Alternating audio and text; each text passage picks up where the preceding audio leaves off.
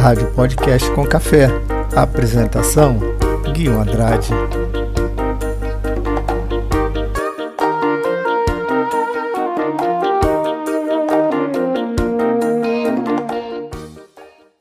Olá pessoal, tudo bem? Aqui Guinho Andrade, feliz domingo de Páscoa, um ótimo domingo, hoje dia 17 de abril de 2022. Você que está chegando aqui pela primeira vez, seja bem-vindo, seja bem-vinda ao podcast Com Café. Hoje, na nossa programação, nós vamos abordar a esquizofrenia. Podcast Com Café, a sua companhia na internet.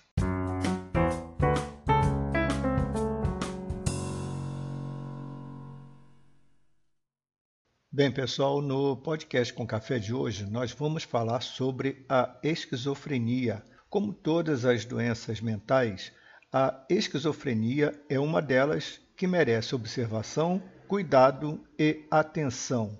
No entanto, é negligenciada pelos familiares e pela própria estrutura de atendimento na área da saúde da cidade e do país. A esquizofrenia é uma perturbação mental caracterizada por episódios contínuos ou recorrentes de psicose. E o que é a psicose? A psicose é uma perturbação da mente que causa dificuldades em determinar o que é ou não real. Os sintomas mais comuns são delírios e alucinações. Entre outros possíveis sintomas, estão discurso incoerente, comportamento inapropriado para a situação e desorganização de pensamento. As causas da esquizofrenia incluem fatores ambientais e genéticos.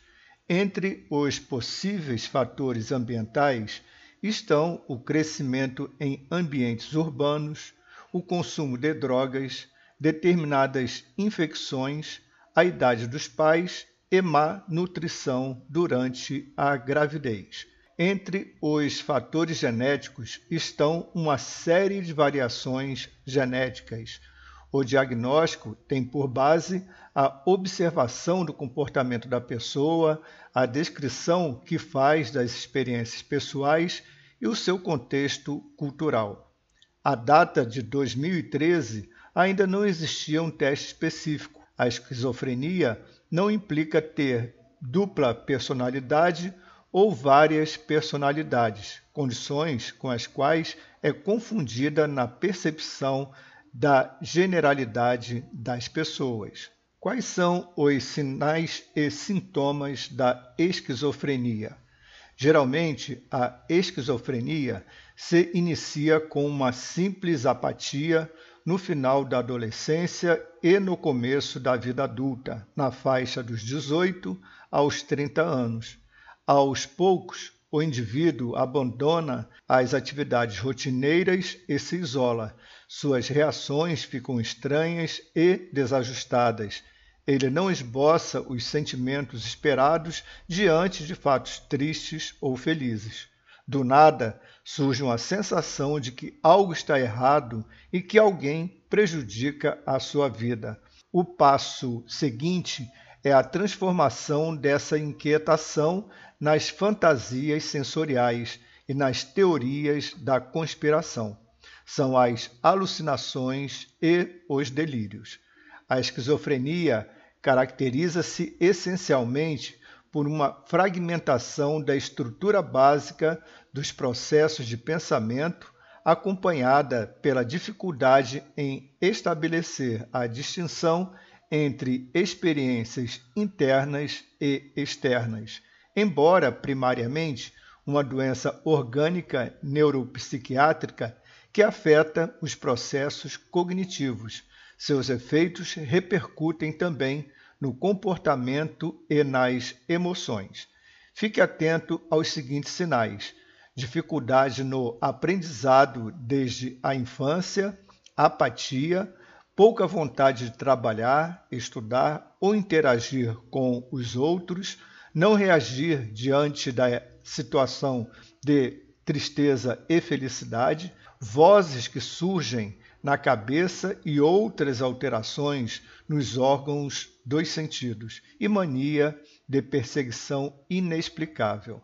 Os sintomas da esquizofrenia podem variar de pessoa para pessoa, podendo aparecer de forma insidiosa e gradual ou, pelo contrário, manifestar-se de forma explosiva e instantânea. Podem ser divididos em duas grandes categorias: sintomas positivos e sintomas negativos. Em relação aos sintomas positivos, os sintomas positivos estão presentes com maior visibilidade na fase aguda da doença e são as perturbações mentais muito fora do normal, como que acrescentadas às funções psicoorgânicas da pessoa. Entende-se como sintomas positivos, por exemplo, delírios, ideias delirantes e pensamentos irreais, as alucinações, percepções irreais de audição, visão, paladar, olfato ou tato, sendo mais frequentes as alucinações auditivas e visuais, pensamentos e discurso desorganizado, confusão mental, elaboração de frases sem qualquer sentido ou invenção de palavras, alterações visíveis do comportamento, ansiedade excessiva impulsos ou agressividade constante na fase de crise. Quais são os sintomas negativos? Os sintomas negativos são o resultado da perda ou diminuição das capacidades mentais, acompanham a evolução da doença e refletem um estado deficitário ao nível da motivação, das emoções, do discurso, do pensamento e das relações interpessoais. Estes sinais não se manifestam todos da mesma forma na pessoa esquizofrênica. Algumas pessoas veem-se mais afetadas do que outras, ao ponto de muitas vezes impossibilitar-lhes uma vida normal. No entanto, alguns sintomas podem oscilar, aparecer e desaparecer em ciclos de recidivas e remissões. O que causa esquizofrenia e como diagnosticar? Ela é investigada há décadas, mas segue cheia de mistérios. Ainda não se sabe, por exemplo, o que acontece no cérebro desses sujeitos. Estudos apontam que ocorre algum defeito na produção ou na ação de um neurotransmissor chamado dopamina. Não existe uma causa única para o desencadear deste transtorno. Assim como o prognóstico é incerto para muitos quadros, a etiologia das psicoses, principalmente da esquizofrenia, é incerta, ou melhor, de multifatores. Admite-se hoje que várias causas concorrem entre si para o aparecimento, como quadro psicológico, o ambiente histórico familiar da doença e de outros transtornos mentais. E mais recentemente, tem-se admitido a possibilidade de uso de substâncias psicoativas poderem ser responsáveis pelo desencadeamento de surtos e afloração de quadros psicóticos, embora não possamos afirmar que as substâncias psicoativas causem esquizofrenia. A classificação estatística internacional de doenças e problemas relacionados com a saúde, publicada pela Organização Mundial de Saúde, conclui que num certo número de casos, que varia segundo as culturas e as populações, a evolução dirige-se para uma cura completa ou quase completa. O diagnóstico da esquizofrenia, como sucede com a grande maioria dos transtornos mentais e demais psicopatologias, não se pode efetuar através da análise de parâmetros fisiológicos ou bioquímicos e resulta apenas da observação clínica cuidadosa das manifestações do transtorno ao longo do tempo. Quando do diagnóstico, é importante que os médicos excluam outras doenças ou condições que possam produzir sintomas psicóticos semelhantes, como uso de drogas, epilepsia, tumor cerebral, alterações metabólicas. O diagnóstico da esquizofrenia é por mil vezes difícil. Além do diagnóstico, é importante que o profissional identifique qual é o subtipo de esquizofrenia em que o paciente se encontra. Atualmente, segundo o DSM-4, existem cinco tipos. Paranoide é a forma que mais facilmente é identificada com a doença e na qual predominam os sintomas positivos. O quadro clínico é dominado por um delírio paranoide relativamente bem organizado. Os doentes de esquizofrenia paranoide são desconfiados, reservados, podendo ter comportamentos agressivos. O desorganizado, em que os sintomas afetivos e as alterações do pensamento são predominantes. As ideias delirantes, embora presentes, não são organizadas. Em alguns doentes, pode ocorrer uma irritabilidade associada a comportamentos agressivos. Existe um contato muito pobre com a realidade. O catatônico, caracterizado pelo predomínio de sintomas motores e alterações da atividade, que podem variar desde um estado de cansaço até a excitação indiferenciado que apresenta habitualmente um desenvolvimento insidioso com um isolamento social marcado e uma diminuição no desempenho laboral e intelectual. Observa-se nestes doentes uma certa apatia e indiferença relativamente ao mundo exterior.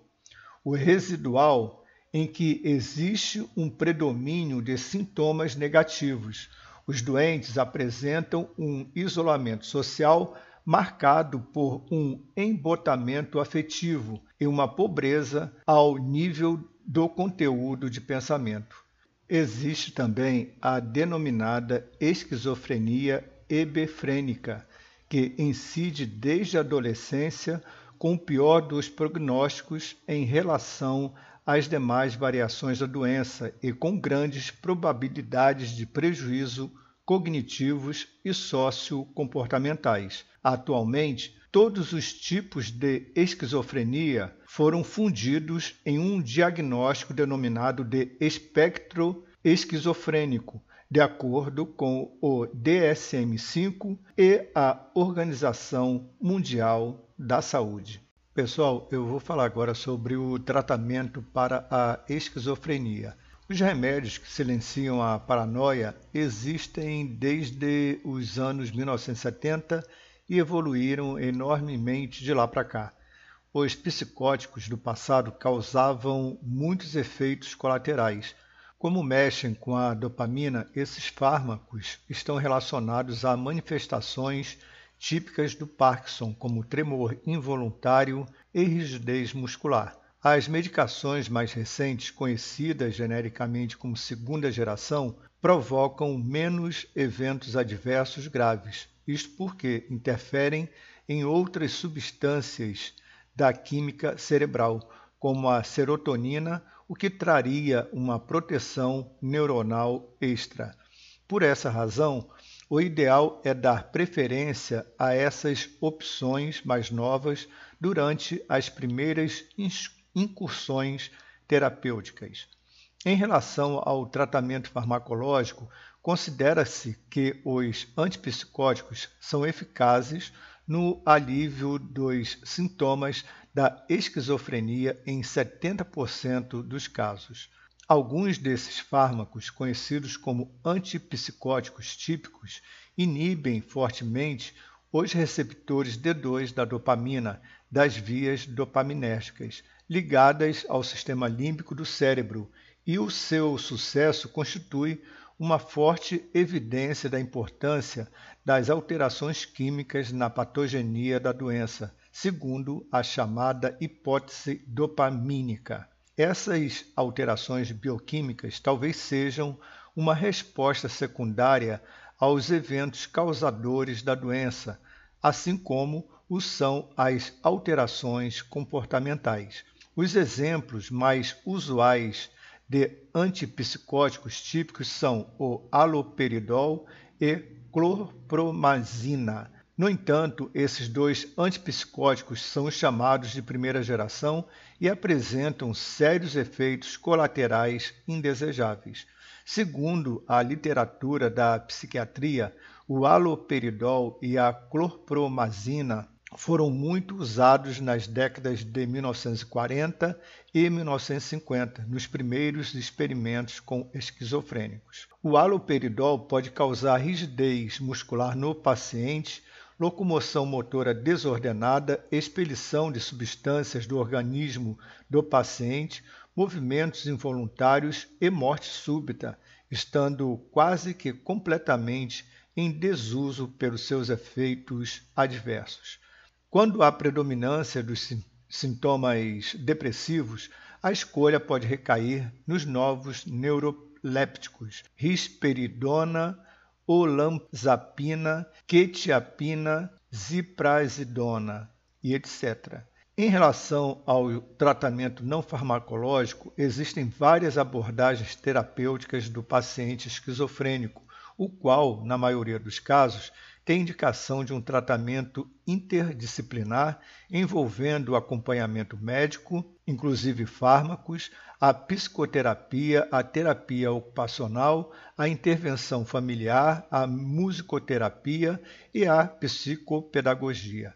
O tratamento pode ajudar muito a tratar os sintomas, permitindo que os doentes possam viver com melhor qualidade de vida e mais produtivamente. A experiência clínica indica que o melhor momento para iniciar o tratamento da esquizofrenia é logo após o aparecimento dos primeiros sintomas. Se a sintomatologia psicótica permanecer sem tratamento por longos períodos, o prognóstico do tratamento é menos favorável. Assim, é vital o reconhecimento precoce dos sinais da esquizofrenia para que se possa procurar uma ajuda rápida. Os principais objetivos da psicoterapia dentro do tratamento da esquizofrenia são interromper a perda da capacidade mental, preservando o contato com a realidade, restaurar a capacidade de cuidar de si e de administrar sua vida e manter o máximo de autonomia para promover o melhor ajustamento pessoal, psicológico e social possível, diminuir o isolamento, reconhecer e reduzir a natureza ameaçadora dos eventos da vida para os quais existe uma sensibilidade particular conscientizar o portador sobre a realidade de seus recursos e limitações, tanto ajudando a descobrir e realizar seu potencial, quanto ajudando na aceitação de suas limitações.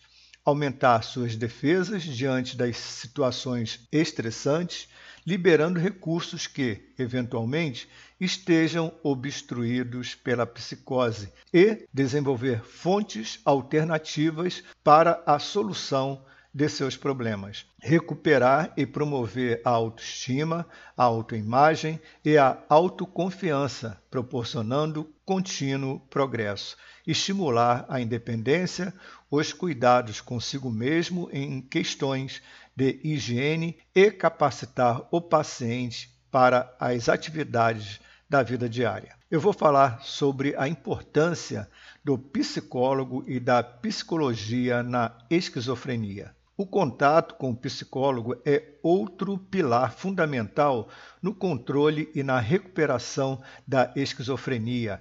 As sessões de terapia cognitivo-comportamental são indicadas para atender às emoções, ponderar os pensamentos e, principalmente, identificar os gatilhos que podem desencadear os surtos psicóticos. A esquizofrenia afeta entre 0,3% e 0,7% da população mundial em algum momento da vida.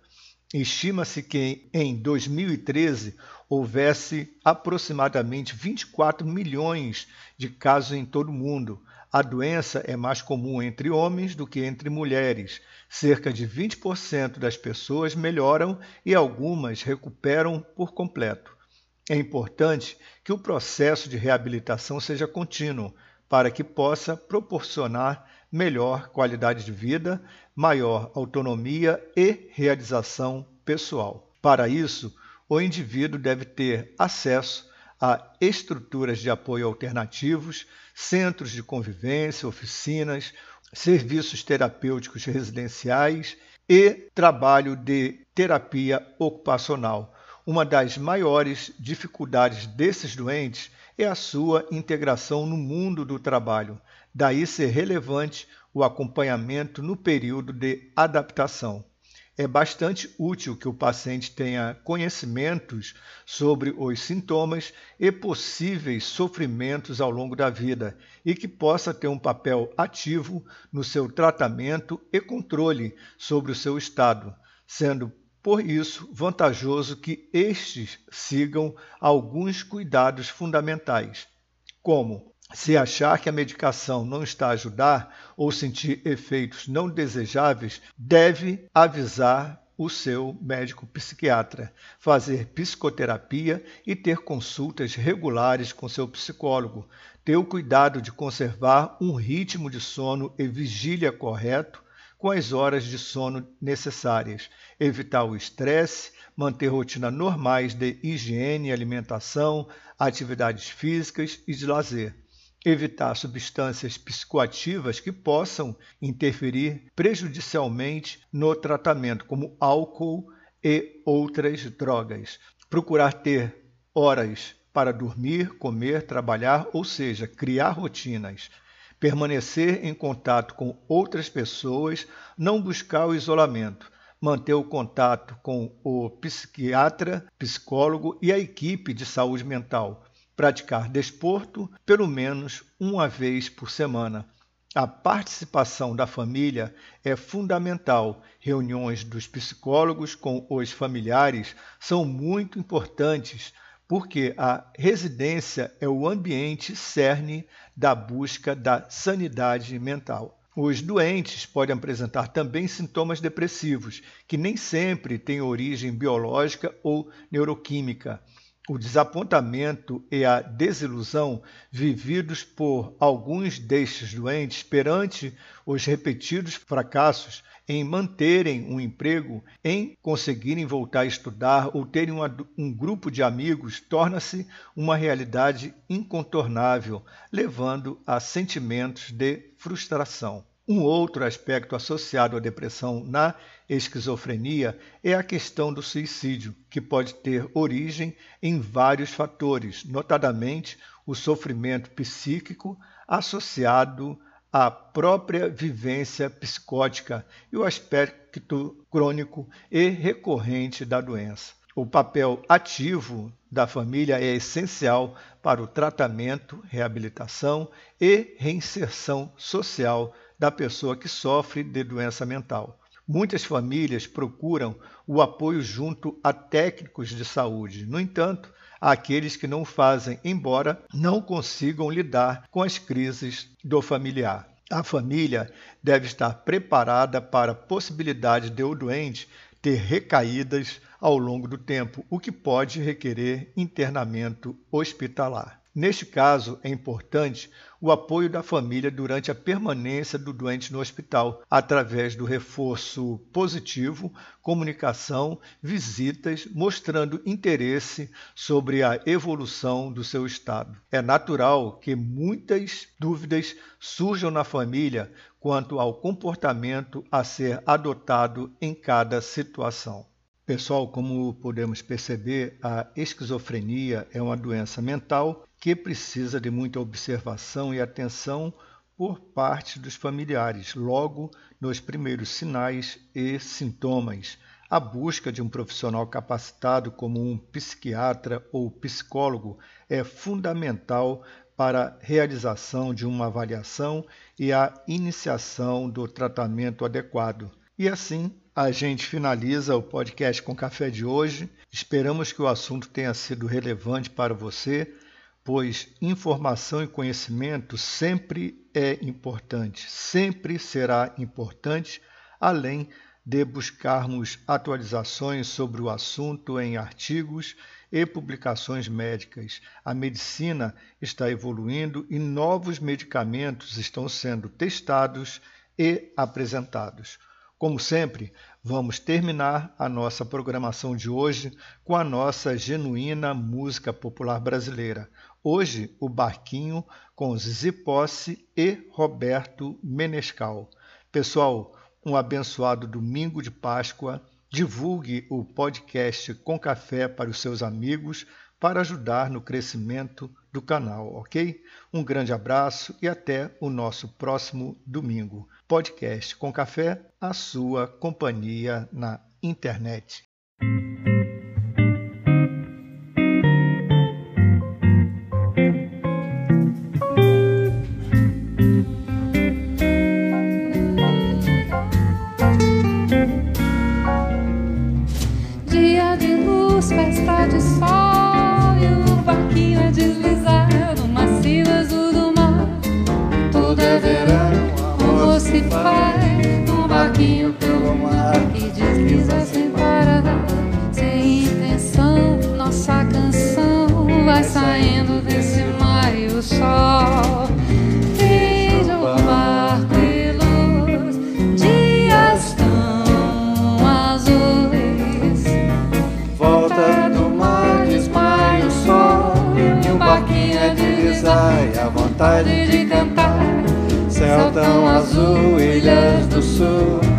barquinho, coração deslizando na canção. Tudo isso é paz, tudo isso traz uma calma de verão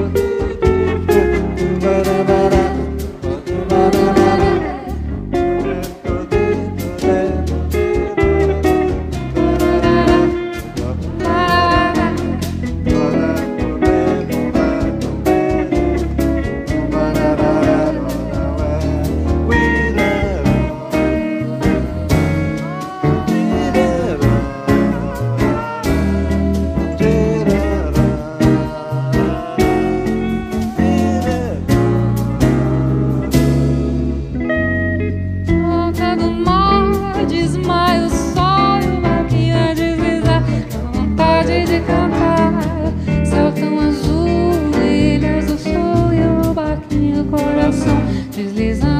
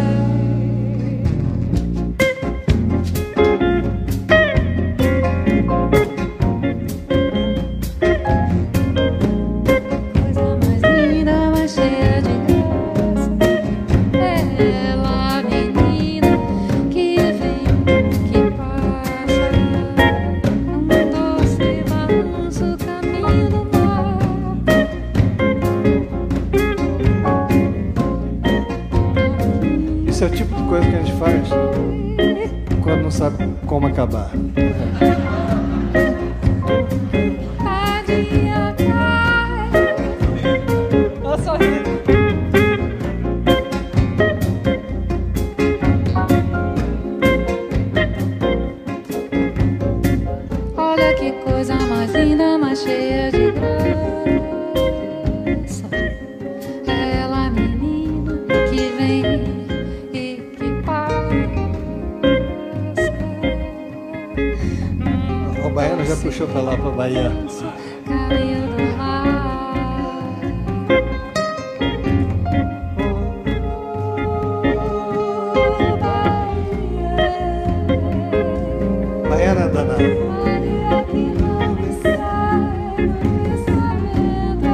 Por isso que diz que baiano não nasce, estreia.